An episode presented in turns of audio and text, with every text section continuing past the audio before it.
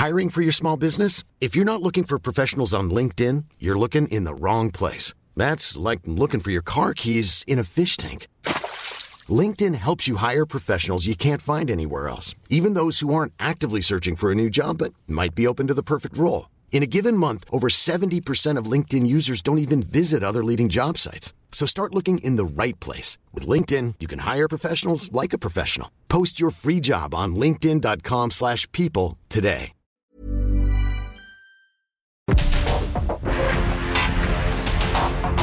Porque el mundo actual no se entendería sin la economía, las finanzas y los negocios.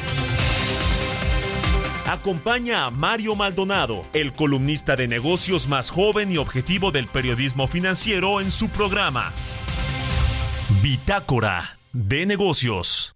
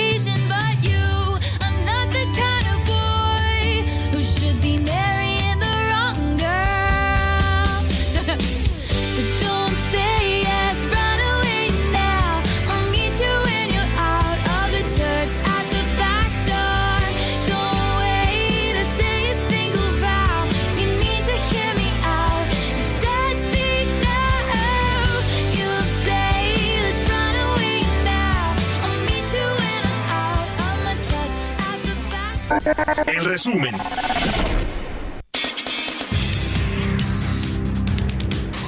El presidente Andrés Manuel López Obrador expresó su confianza en que la eliminación de los fideicomisos del Poder Judicial beneficiará a la mayoría de la población y hará que sus recursos estén más enfocados en las necesidades de los ciudadanos. Aseguró que no le preocupa que haya huelga por parte de los trabajadores. Ahora que dicen, este, eh, no vamos a trabajar, va a haber huelga. No crean ustedes que este, eh, a mí me preocupa mucho porque esto va a significar que no van a dejar libre a delincuentes ni de la delincuencia organizada ni de cuello blanco. O sea, no estoy exagerando, ¿eh? El Ejecutivo Federal informó también que siete presidentes y jefes de gobierno de América Latina han confirmado su asistencia a México a la cumbre sobre migración convocada semanas atrás por el gobierno mexicano, cumbre que se realizará este domingo 22 de octubre en Palenque, Chiapas, reunión que tiene como objetivo, de acuerdo al presidente López Obrador, conseguir una propuesta común sobre migración para posteriormente ser presentada al presidente de Estados Unidos, Joe Biden, en noviembre. La Cámara de Diputados aprobó la creación de un fideicomiso que será utilizado por la Secretaría de la Defensa Nacional por medio de la empresa de participación estatal mayoritaria denominada Tren Maya SA-DCB. El subgobernador del Banco de México, Omar Mejía, indicó que el balance de riesgos para la inflación no se ha deteriorado a pesar de que se mantiene sesgado a la alza, sobre todo con el reciente conflicto en Medio Oriente. Durante su reunión de septiembre, el Banco Central tomó la decisión de mantener la tasa clave en 11.25% por cuarto cuarta ocasión consecutiva y atrasó al segundo trimestre del 2025 la convergencia del índice de precios al objetivo oficial de 3% desde una estimación anterior del cuarto trimestre del 2024. El Fondo Monetario Internacional recomendó a México aplicar reformas estructurales profundas para aprovechar el nearshoring, según su informe de perspectivas económicas regionales a octubre del 2023. Consideró que de las cinco principales economías de la región, Argentina, Brasil, Colombia, Perú y México, este último es el que podría beneficiarse mucho más de la relocalización de empresas por su cercanía con Estados Unidos.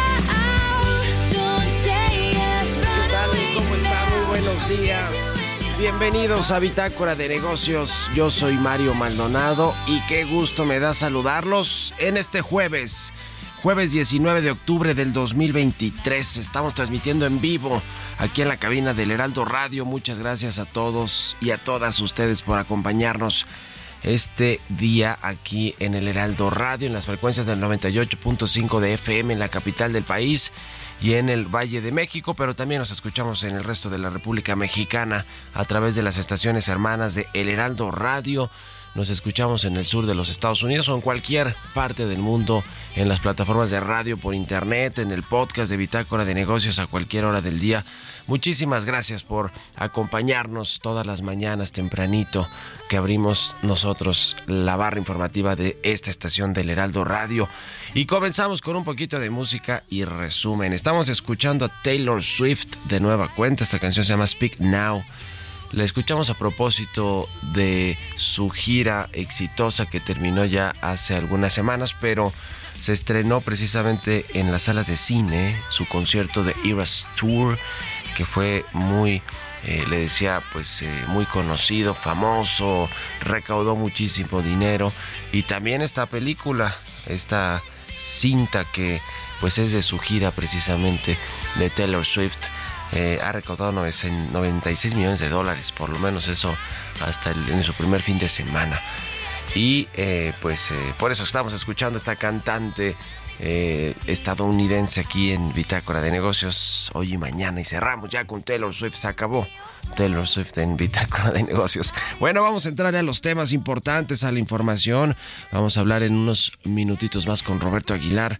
Lo más importante que sucede en las bolsas y en los mercados financieros. Inestabilidad geopolítica sigue golpeando los mercados que buscan descifrar el futuro monetario. Se confirma Estados Unidos va a flexibilizar sanciones económicas a Venezuela, lo que ayudará a moderar el alza del petróleo. E Elon Musk reconoció que su empresa Tesla está dudando sobre planes de instalar una planta en México. Bueno, bueno, pues ya lo reconoció Elon Musk. Finalmente, además de que está escrito en su libro que no iba a mandar a los ingenieros mexicanos a México, a los ingenieros de Tesla, perdón, a México a construir una planta. Después lo negó el CEO de Tesla a nivel global. Y después pues nos encontramos con estas últimas declaraciones de Elon Musk.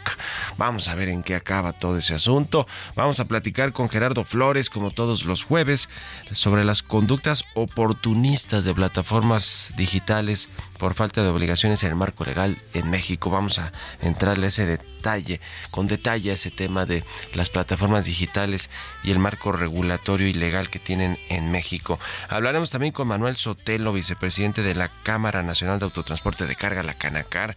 Ya se eh, acabaron estas inspecciones minuciosas en Texas que había ordenado el gobernador Greg Abbott para los eh, transportistas mexicanos que buscaban cruzar a los Estados Unidos y que había generado un cuello de botella y muchas mercancías y miles de millones de pesos o de dólares parados en, en la frontera por el tema migratorio.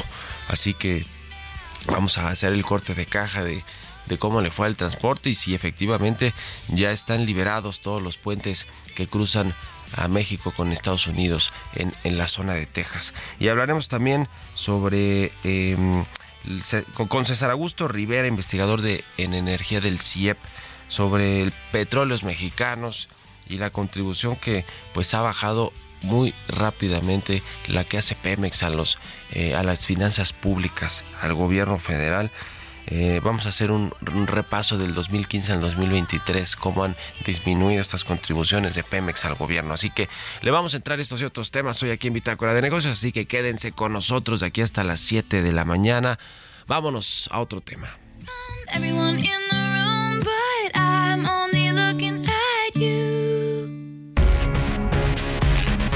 El editorial.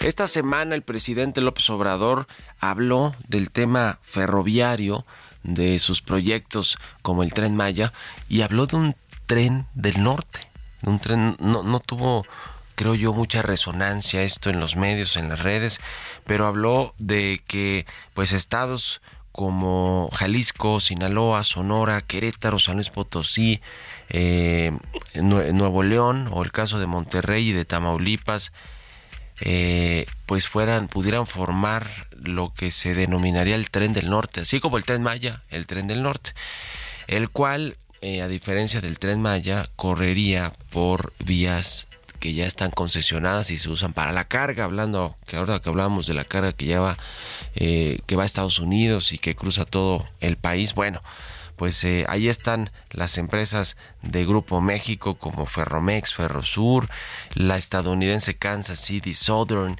y algunas otras, pero sobre todo estas, ¿eh? también algunos que ya eh, ofrecen trenes turísticos como el caso del Chepe, el Tequila Express eh, y algunos suburbanos, ¿no? Como eh, los de la zona metropolitana de México, el tren México-Toluca, en fin, pero habló de revivir los trenes de pasajeros no solo en el sureste mexicano con el tren Maya, sino en buena parte del país, con el argumento de mejorar y facilitar el tránsito de los mexicanos por el territorio nacional. El asunto eh, de fondo y otra vez tiene que ver con las concesiones, con el Estado de Derecho, con eh, la certeza jurídica para los inversionistas. Eh, le decía, el tema es que lo quiere hacer sobre vías concesionadas, sobre vías que ya se utilizan para la carga, para el transporte de carga. Y amenazó el presidente López Obrador a que, pues si no sucede esto, eh, pues eh, va a hacerlo casi que por decreto y va eh, pues a, cambiar las concesiones y los derechos que tienen hoy las empresas privadas que usan estas vías férreas, en fin, todo un asunto. Yo creo que ya no le dará tiempo al gobierno del presidente López Obrador de echar a andar este proyecto, pero quizá lo deja andar, echado a andar, digamos, en su, en su origen, ¿no? En sus inicios. incluso habló el presidente de que ya eh, pues ha platicado el tema con el secretario de Infraestructura, Comunicaciones y Transportes, con Jorge Nuño, aunque no hay todavía un proyecto claro para darle viabilidad a este sistema de trenes de pasajeros, pero bueno, pues bueno, es, es otro, eh, pues eh, eh, otro golpe sobre la mesa del presidente observador con respecto a las empresas privadas como Grupo México, que le decía tiene pues Ferromex y Ferrosur, que son los más grandes, pero también Kansas City Southern, que es otra empresa estadounidense que no creo que haya tomado muy bien los comentarios del presidente del observador. ¿Ustedes qué opinan? Escríbanme en Twitter, arroba Mario Mal, y en la cuenta arroba Heraldo de México. Economía y mercados. We'll be right back. Roberto Aguilar ya está con nosotros como todas las mañanas, ahora desde Londres, Inglaterra. Mi querido Robert, buenos días, buenas tardes para ti, ¿cómo estás? Buenas tardes, sí, Mario, pues muchas gracias. Fíjate que te comento rápidamente que los mercados muy presionados por la cautela de los inversionistas ante el tema del Medio Oriente, pero fíjate que también se sumó un tema, el tema que tiene que ver con la encrucijada de la política monetaria de Estados Unidos, ya que los bonos del Tesoro, fíjate, a 10 años,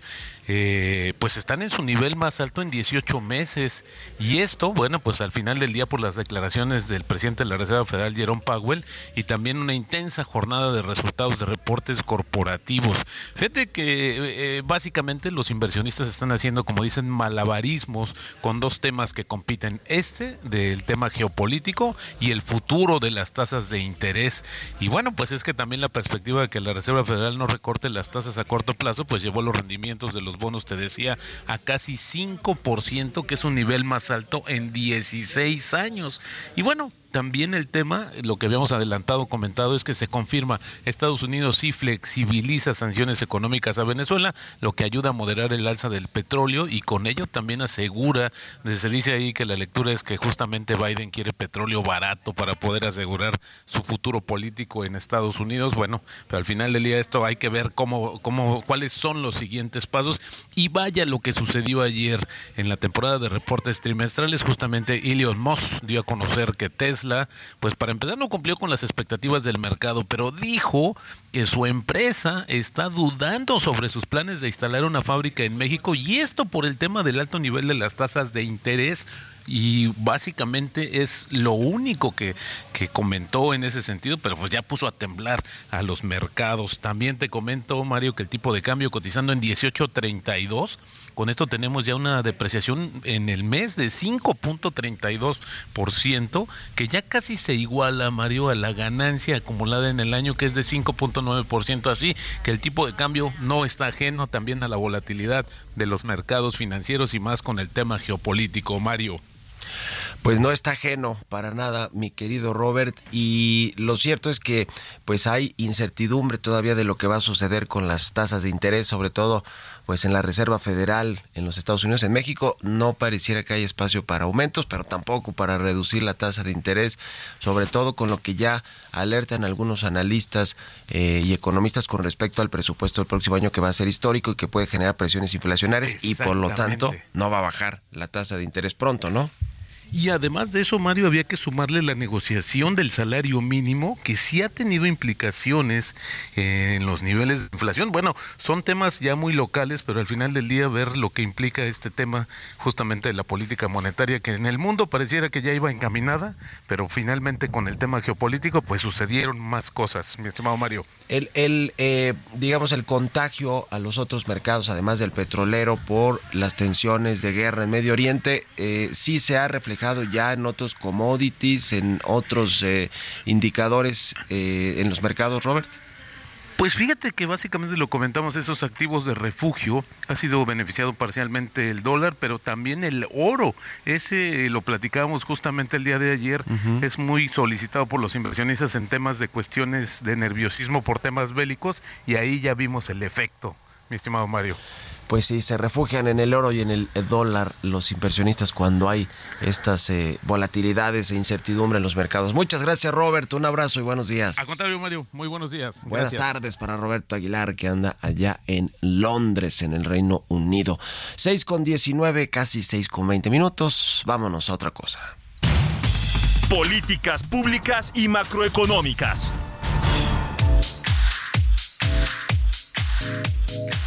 Vamos a platicar con Gerardo Flores, él es economista eh, y eh, pues analiza temas de política pública. ¿Cómo estás mi querido Gerardo? Buenos días.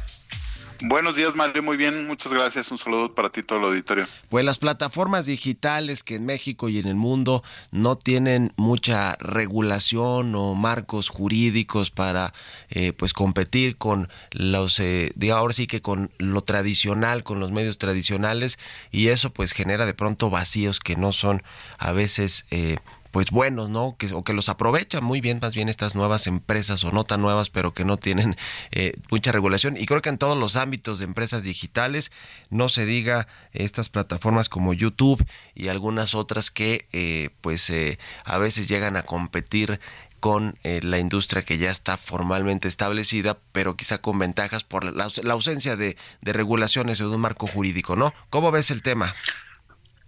Pues es, un tema muy oportuno. Eh, justo ayer el Instituto del Derecho de las Telecomunicaciones, el IDET, eh, emitió eh, un, comunicado en el que habla de este tema, en el que pues pone los puntos sobre las IES justo en, en, esta cuestión que tú estás señalando, ¿no?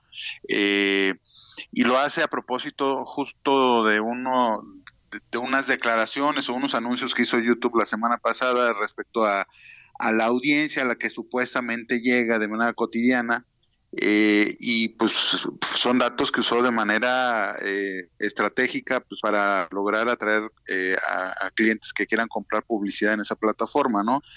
Y entonces el tema es relevante porque justo al, se trata de datos que son poco verificables, que prácticamente es muy complicado comparar o auditar, pero en este caso en particular, eh, el IDER lo que señala es que eh, a partir de, de revisiones o de análisis que han hecho consultorías eh, o analistas en particular, pues si tú te vas a ver los números del IFT que publica anualmente en su encuesta nacional de consumo de contenidos audiovisuales, pues te vas a dar cuenta que los números de que anunció YouTube pues no se sostienen, ¿no? La encuesta más reciente que publicó el IFT indica que de manera cotidiana eh, se conectan o, hay 94 millones de mexicanos, casi 95, que se inclinan por ver los contenidos audiovisuales en su hogar, eh, eh, en sus casas, ¿no? estamos hablando prácticamente prácticamente 95 millones de mexicanos que diariamente usan a la televisión abierta y a la televisión de paga para ver contenidos audiovisuales. Y, con los propios datos del IFT, pues resulta que para el mismo propósito, eh, en el caso de YouTube solo lo hacen 41 millones de personas. Eh, entonces, esto te, te, indica que pues todavía la televisión abierta y la TV de paga pues tienen una preponderancia, una preeminencia en los gustos de las personas para poder consumir contenidos audiovisuales, ¿no?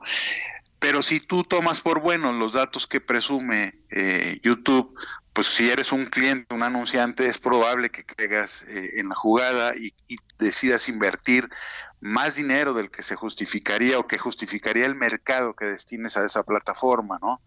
Eh, recientemente hay reportes a nivel internacional que justamente indican que, que pues eh, digamos que esta falta de información o falta de transparencia ha ocasionado que muchos anunciantes en, eh, y en Estados Unidos incluso estén destinando más dinero del que deberían a, anunciarse en esa plataforma. ¿no? Entonces, eh, creo que el IDET puso, te, reitero, los, los puntos sobre las IES. Eh, de un tema que se requiere atender, que es eh, pues obligar a estas plataformas a actuar con más transparencia, que la información que publiquen o que utilicen eh, pues sea verificable, que pueda ser auditable por autoridades. Y en el caso de México, pues también es, creo que es momento de, de, pues establecer o que se discuta un, cambio al marco legal, porque justamente pues eh, hacen este tipo de, de, o incurren en este tipo de conductas. Eh, porque el marco legal mexicano es relativamente laxo, ¿no? Por ejemplo, está la parte de, pago de impuestos, de obligaciones de transparencia, etcétera, ¿no? Sí, sí, sí. Entonces, ahí hay un tema que atender. Está interesante todo este asunto. Muchas gracias, mi querido Gerardo. Un abrazo y buenos días. Un abrazo, Mario. Buenos días. Muy bien, hasta luego. Vámonos a la pausa y volvemos con más aquí a Bitácora de Negocios.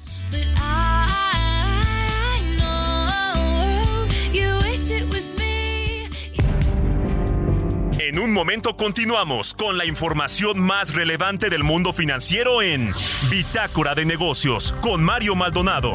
Regresamos.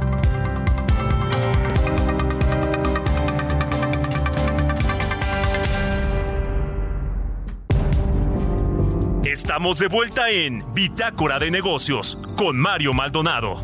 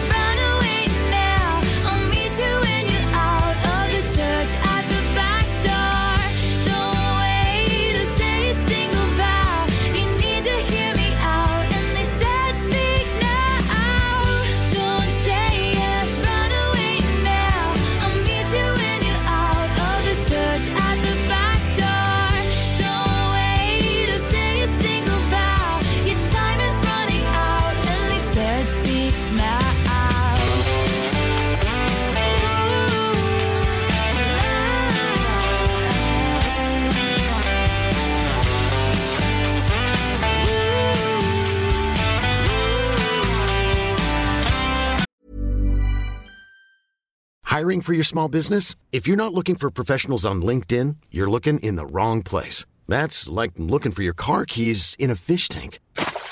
LinkedIn helps you hire professionals you can't find anywhere else, even those who aren't actively searching for a new job but might be open to the perfect role. In a given month, over 70% of LinkedIn users don't even visit other leading job sites. So start looking in the right place. With LinkedIn, you can hire professionals like a professional. Post your free job on linkedin.com slash people today.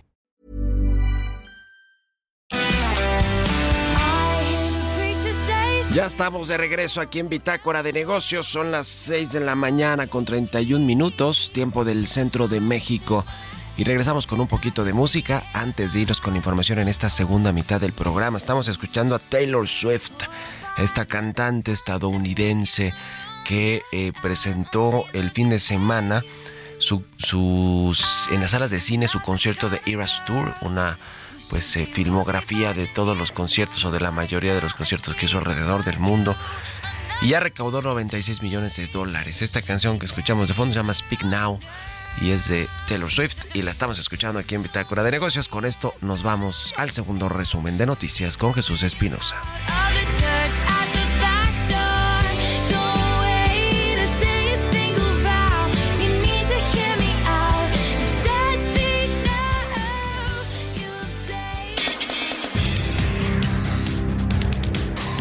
El presidente Andrés Manuel López Obrador señaló que Grupo México presentó el pasado lunes un escrito a la Secretaría de Gobernación con la intención de iniciar un diálogo para abordar el asunto de la contaminación del río Sonora. Detalló que la empresa solicitó la instalación de una mesa de diálogo para revisar los estudios realizados por la Secretaría del Medio Ambiente y Recursos Naturales y buscar soluciones a la situación de la zona.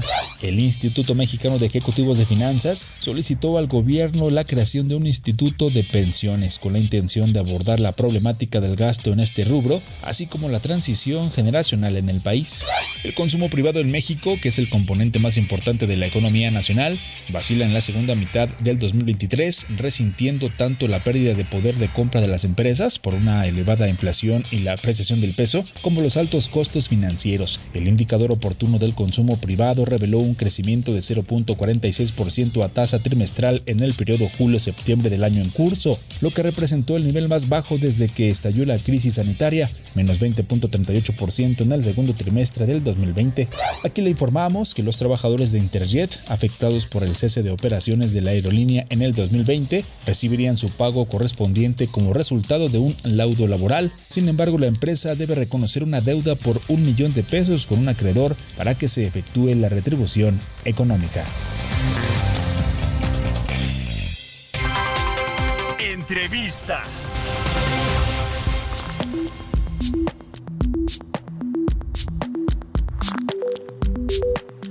Y ya le decía, el gobierno de Texas eh, finalmente pues ya no está haciendo estas inspecciones minuciosas y exhaustivas en la frontera con México para que pues se pueda puedan llegar eh, los camiones los autotransportes de carga eh, libremente al, a su destino del otro lado de, la frontera con Estados Unidos. Y pues esto es un alivio para todos estos eh, transportistas, pero para las mercancías que se exportan de México a Estados Unidos y que y, al revés de vuelta de, Estados Unidos a nuestro país. Vamos a platicar de estos eh, temas, de este tema y de los detalles con Manuel Sotelo, vicepresidente de la Cámara Nacional de Autotransporte de Carga. ¿Cómo estás, Manuel? Buenos días. Mario, muy buenos días. Efectivamente, pues ya ya muy contentos por acá, por esta región de Juárez, El Paso, Texas, Santa Teresa ya el, día de ayer, en la mañana, fíjate que nos dimos cuenta que se había eh, no quitado el, Departamento de Seguridad Pública porque ellos siempre están saliendo las aduanas americanas. Y digo las aduanas porque tenemos cuatro accesos de carga por acá, por, por Ciudad Juárez, El Paso. Eh, antier en la mañana, eh, los primeros operadores que pasaron en sus tractocamiones nos hicieron saber que ya no estaban las revisiones con la intensidad que habían estado estas últimas cuatro semanas. Y bueno, pues nos dio gusto, ya estaba mucho direccionado por, por San Jerónimo, Santa Teresa, sobre todo por Guadalupe Tornillo, por el mismo Córdoba Américas, Y, y, como fue pasando el día, se empezaron a direccionar las, eh, las cargas por Zaragoza. Y el, y el dato es que en el primer en el primer día, ustedes recordarán porque lo, lo, comentamos, este, que Zaragoza, en vez de cruzar 2.500, 2.700 exportaciones, eh, cruzaba 600. Bueno, pues el primer día que fue antier cruzó 1.747 cargas. Ayer cruzó Zaragoza 2.481. ¿Qué quiere decir? Que ya regresamos, ya regresamos a, nuestros números habituales. Eh, recordarán que en, estas cuatro semanas estuvimos eh, cargando con un déficit de aproximadamente 1.100, 1.200 exportaciones por día, de lunes a viernes en las cuatro semanas anteriores, llegando hasta el hasta el lunes 16 de octubre, lunes de esta semana, a, a contabilizar 24.500 exportaciones que no cruzaron por Juárez. Mucha de esa mercancía está, estaba esperando este momento en Ciudad Juárez, en, en, los patios de los transportistas, en los trailers ahí, en, en los patios de las maquiladoras, o mucha en, la misma maquiladora que no tenía suficientes trailers para poder cargar, pues ya el martes, el martes pasado, este, inicia el proceso con este número de exportaciones. El, el, martes cruzamos 3.587 exportaciones de las 2.300, 2.400 que estábamos cruzando en esta contingencia. Yo estoy seguro que este, que el día de hoy vamos a superar, eh, perdón, Hoy vamos a tener los números de ayer superando, superando estos números. ¿Y hubo afectación económica por toda esta carga que estuvo varios días en la frontera sin poder cruzar a los Estados Unidos o no, por lo menos en el tiempo en, el que lo tiene que hacer? Me imagino que sí por el costo de oportunidad, ¿no? Sí, definitivamente. Eh, nada más en la cuestión logística, ustedes imagínense que eh, una exportación que sale de una de las plantas que está en Juárez y va al paso, posiblemente va a recorrer 20, 30 kilómetros a un precio de 150, 200 dólares por exportación, que ese material se tenga que volar eso es carísimo y se estuvo haciendo en todo este periodo que tenga que exportarse por Laredo, Tamaulipas o por Nogales, este, Sonora. Eh, todo, todo, eso eleva el, costo tremendamente, el tiempo extra que se le tiene que pagar a los empleados, la falta de material, eh, hubo, hubo algunas empresas que tuvieron paros técnicos por falta de materia prima. ¿Por qué? Pues porque no podíamos cruzar para, para traer las importaciones con materia prima para que esto siguiera, siguiera funcionando. A la industria le sale muy, muy, muy caro eh, el, el, el, pagar eh, multas por no llegar a tiempo con sus productos o todavía peor, ¿verdad? Que a consecuencia de esto este, pierdan algunos de los contratos o las mismas, la misma industria se tenga que mover a, otras partes, no nada más de México, sino, sino del mundo. Entonces, eh, no sabemos cuál es el, el, monto de las pérdidas de la industria porque pues ellos, ellos lo tienen que, que, decir, ¿verdad? Pero, por ejemplo, en el transporte nosotros calculamos que en estas cuatro semanas se perdió alrededor de 10 millones de dólares y, y ¿Por qué? Porque pues más diésel, porque más, más pago a los operadores por estar tanto tiempo en las líneas y sobre todo por la oportunidad de que, de que nuestro ingreso pues no fue el suficiente o el normal que tenemos y, bueno, pues las empresas siguen funcionando, ¿verdad? El departamento administrativo de mantenimiento, al mismo operador pues le tenemos que pagar su, su, su jornada completa o, o, es más, hasta más, ¿verdad? Porque estuvo más tiempo ahí en las líneas. Entonces todo eso representa una pérdida fuerte para, para nosotros los transportistas en esta región. Ya. Eh, ¿Creen que va a ser ya, digamos, una medida eh, recurrente cada vez que haya crisis migratoria, estos grandes flujos de migrantes queriendo cruzar hacia los Estados Unidos y que vuelva de nueva cuenta el gobernador Greg Abbott de Texas a poner estas revisiones, inspecciones exhaustivas? Mira, en, los últimos cuatro años, desde 2019 a la fecha, recordaremos que Trump eh, hizo algo parecido cuando quiso convencer a López Obrador de que detuviera los, eh, eh, los contingentes de migrantes que venían de, Centro y Sudamérica. Duramos también cuatro semanas en problemadas hasta que finalmente accedió López Obrador en decir que iba para las caravanas de, de, migrantes. Y luego hace año y medio también tuvimos una problemática con siendo gobernador de, Texas Abbott precisamente andaba en la reelección donde hizo que los eh, gobernadores eh, que colindan con Texas firmaran un, un, compromiso. Y ahora yo creo, y ayer lo comentábamos en una reunión que teníamos ahí en la, en la, en la aduana, con la administrador de aduana, yo creo que, debemos de prepararnos para vivir esto más seguido. Si en cuatro años llevamos tres crisis, pues tenemos que, tenemos que prepararnos, tenemos que, que generar infraestructura para que nos permita que la industria no, no tenga estas pérdidas, porque muy fácil, ¿eh? es muy fácil que, que, ellos se vayan a cualquier otra parte, ya sea del país o, o incluso del mundo, ¿verdad? Donde te, le dé más le dé más certeza a sus, a sus operaciones. Ya, pues qué bueno que se restableció el flujo normal del autotransporte que cruza hacia los Estados Unidos, de México a Estados Unidos y al revés también de Estados Unidos a México cuando vienen de vuelta. Me imagino que también con mercancía. Estamos en contacto para pues ver cómo va desarrollándose todo este asunto. Ojalá que pues ya no vuelva esta eh, revisión exhaustiva de los vehículos de carga por parte del gobierno tejano y si no pues estamos en contacto. Muchas gracias Manuel Sotelo, vicepresidente de la Canacar por estos minutos. Muchas gracias, Mario. Estamos a la orden. Que estés muy bien. Hasta luego. 6 con 43 minutos de la mañana. Eh, nada más un tema hablando de lo que ha sucedido con el Poder Judicial de la Federación y los fideicomisos, que pues ya le dieron luz verde en la Cámara de Diputados para su extinción o para que estos recursos, cerca de 15 mil millones de pesos, pasen a la tesorería de la Federación. Eh, pues ya ha habido huelgas, eh, ha habido bloqueos, más bien manifestaciones de trabajadores sindicalizados del Poder Judicial de la Federación, del Consejo de la Judicatura, y ya se eh, pues planteó también una fecha para hacer un paro de labores por parte del Poder Judicial de la Federación. Vamos a ver en qué acaba todo este asunto.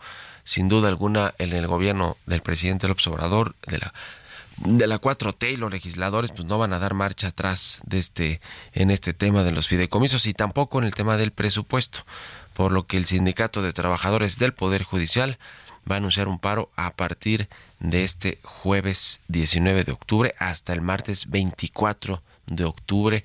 Eso es lo que han comentado algunos liderazgos sindicales del Poder Judicial de la Federación que se les fue con todo el presidente López Obrador ayer en su conferencia matutina, les dijo que prácticamente que ni trabajaban, ¿no? Casi que si estaban haciendo las manifestaciones, los bloqueos en distintos eh, eh, puntos de la República Mexicana, que pues era porque no trabajaban. En fin, pues la verdad es que muy mal este enfrentamiento entre poderes, sobre todo del Ejecutivo y Legislativo contra el Poder Judicial, porque eh, pues está afectando a muchos trabajadores, eh, y el presidente cree que a quienes afecta es a los ministros y ministras o a los consejeros de la judicatura o a los magistrados, a los jueces que que pues no es necesariamente a quienes está afectando. En fin, así las cosas en ese tema del Poder Judicial de la Federación. Vámonos a otro tema, son 6.45. Historias empresariales. Ya nos platicaba Roberto Aguilar sobre el caso de Tesla en Monterrey o en Nuevo León, más bien cerca de Monterrey, donde van a poner esta planta que ha ido retrasándose hasta el 2027, parece que es cuando finalmente quedaría la planta, pero también hubieron versiones alrededor de si va o no a eh, pues instalarse la planta. Parece que Elon Musk se está arrepintiendo, publicó recientemente un libro donde habla de que no va a enviar a sus ingenieros a México, es decir, pues que no sería esta planta. Después el CEO de Tesla salió a desmentir ese rumor eh, de que no se instalaría la planta, pero, pero volvió de nuevo a cuenta el tema con Elon Musk y estas dudas que tiene sobre si poner esta mega, esta Gigafactory en, en México, en Nuevo León. Mientras tanto, eh, pues lo que ha seguido anunciando Samuel García, gobernador de Nuevo León, eh, que, hizo una gira de trabajo por Asia, es que van a eh, invertirse hasta 700 millones de dólares en el estado, precisamente pues para ser proveedores de Tesla, aunque si no llega Tesla, ¿qué van a hacer con esa inversión? Nos platica del tema Giovanna Torres. El gobierno de Nuevo León, encabezado por Samuel García Sepúlveda, informó que proveedores chinos de Tesla, empresa fabricante de vehículos eléctricos, que está próxima a instalar una planta en la entidad, invertirá cerca de mil millones de dólares en el estado. La inversión fue anunciada por el mandatario estatal durante su viaje por Shanghái, donde aseguró que Ningbo Tuopo Group busca comenzar su producción a finales de año, con una inversión de 700 millones de dólares, mientras que Hesei Technology invertirá alrededor de 260 millones de dólares. Se espera que Ningbo cree unos 10.000 puestos de trabajo y Hesei hasta 4.000. Las inversiones anunciadas este miércoles se suman a otras tres que han sido confirmadas en los últimos días, como la anunciada por parte de la empresa energética Trina Solar de origen chino y que se especializa en productos fotovoltaicos y energías inteligentes. La compañía hará una inversión de entre 700 y 1.000 millones de dólares. Por otra parte, el gobierno del estado de Nuevo León informó que a través del Fideicomiso de Proyectos Estratégicos inició trabajos preliminares adicionales en la autopista Libre Saltillo, que permite permitirá definir la ubicación de los accesos en los que será la planta de Tesla en la entidad. Entre los trabajos a realizar se encuentra el estudio hidrológico para conocer las características fisiográficas de las cuencas que pueden influir en los puntos de acceso a la planta. Además, se iniciarán los sondeos para verificación de carga de la cimentación profunda, de la mecánica de suelos y estudios topográficos. Para Bitácora de Negocios, Giovanna Torres.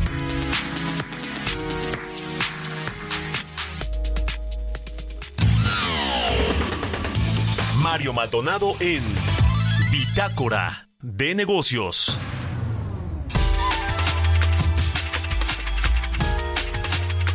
En los últimos años, el gobierno federal ha otorgado apoyos fiscales y patrimoniales a petróleos mexicanos para mejorar su situación financiera, pero estas medidas implican altos costos para las finanzas públicas, tanto por el lado de los ingresos como por el lado del gasto, y Pemex cada vez se ve más como ese barril sin fondo que no quisiéramos que fuera, pero que sí lo es por porque pues ha resultado ser la caja chica o la caja grande de los gobiernos y además una muy mala administración por parte de todos los últimos gobiernos prácticamente de petróleos mexicanos. Vamos a platicar con César Augusto Rivera, él es investigador, investigador en energía del Centro de Investigación eh, y, Centro de Investigación Económica y Presupuestaria. ¿Cómo estás César? Buenos días.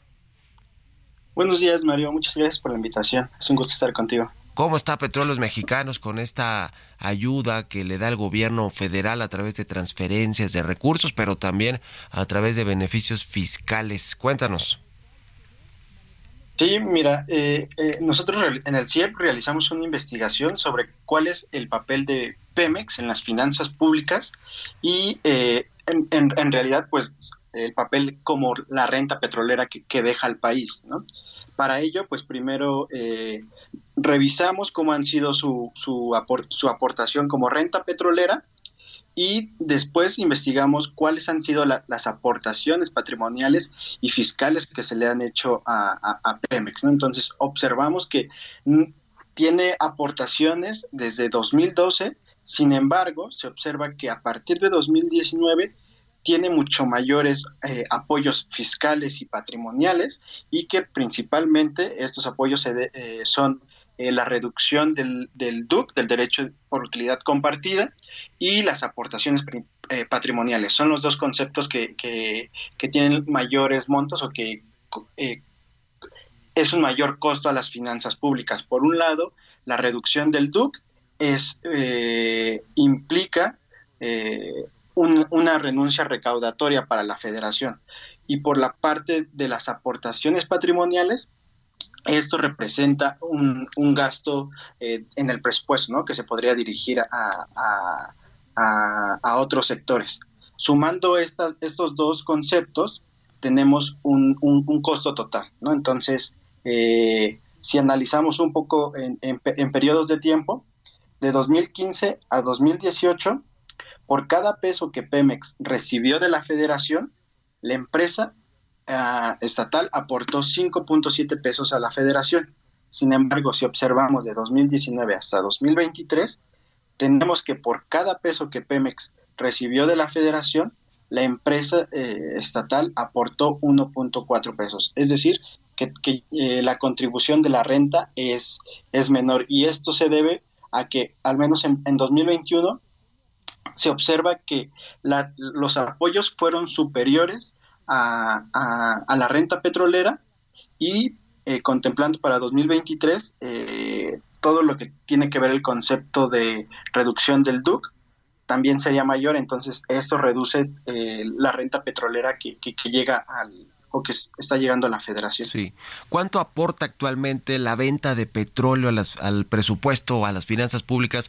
Es decir, ¿qué eh, porcentaje del gasto público se financia con los ingresos de la venta del petróleo? Porque en algún momento pues llegó a ser, la, como se decía, las finanzas públicas petrolizadas, eh, era más de la mitad del el gasto público anual de México, eh, se financiaba por el petróleo, ahora son los impuestos, después es el petróleo, deberá ser como un 15%, ¿ustedes tienen el dato puntual?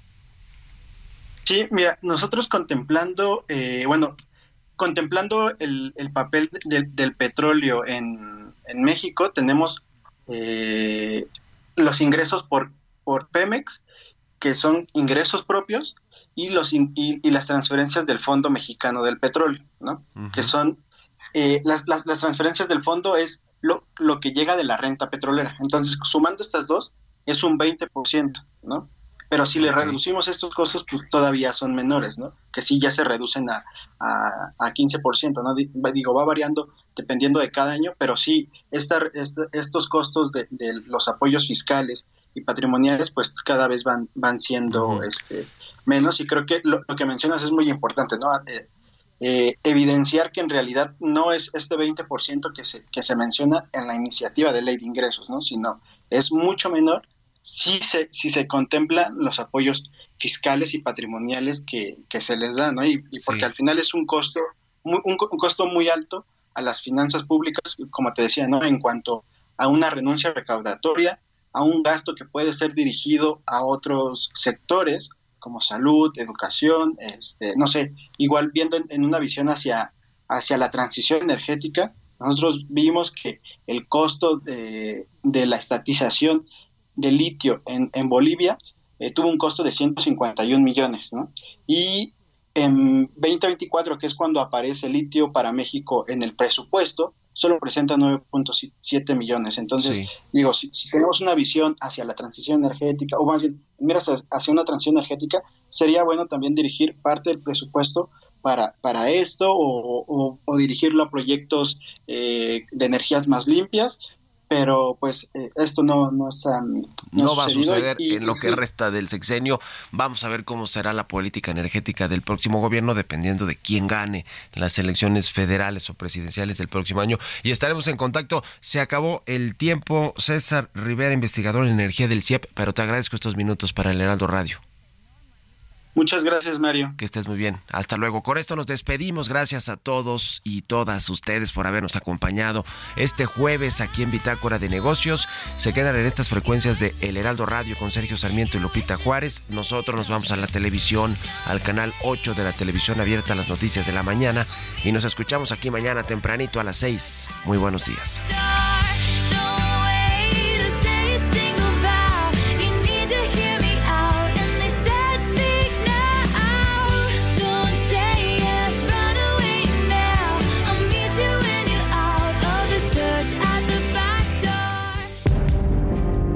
Esto fue Bitácora de Negocios con Mario Maldonado.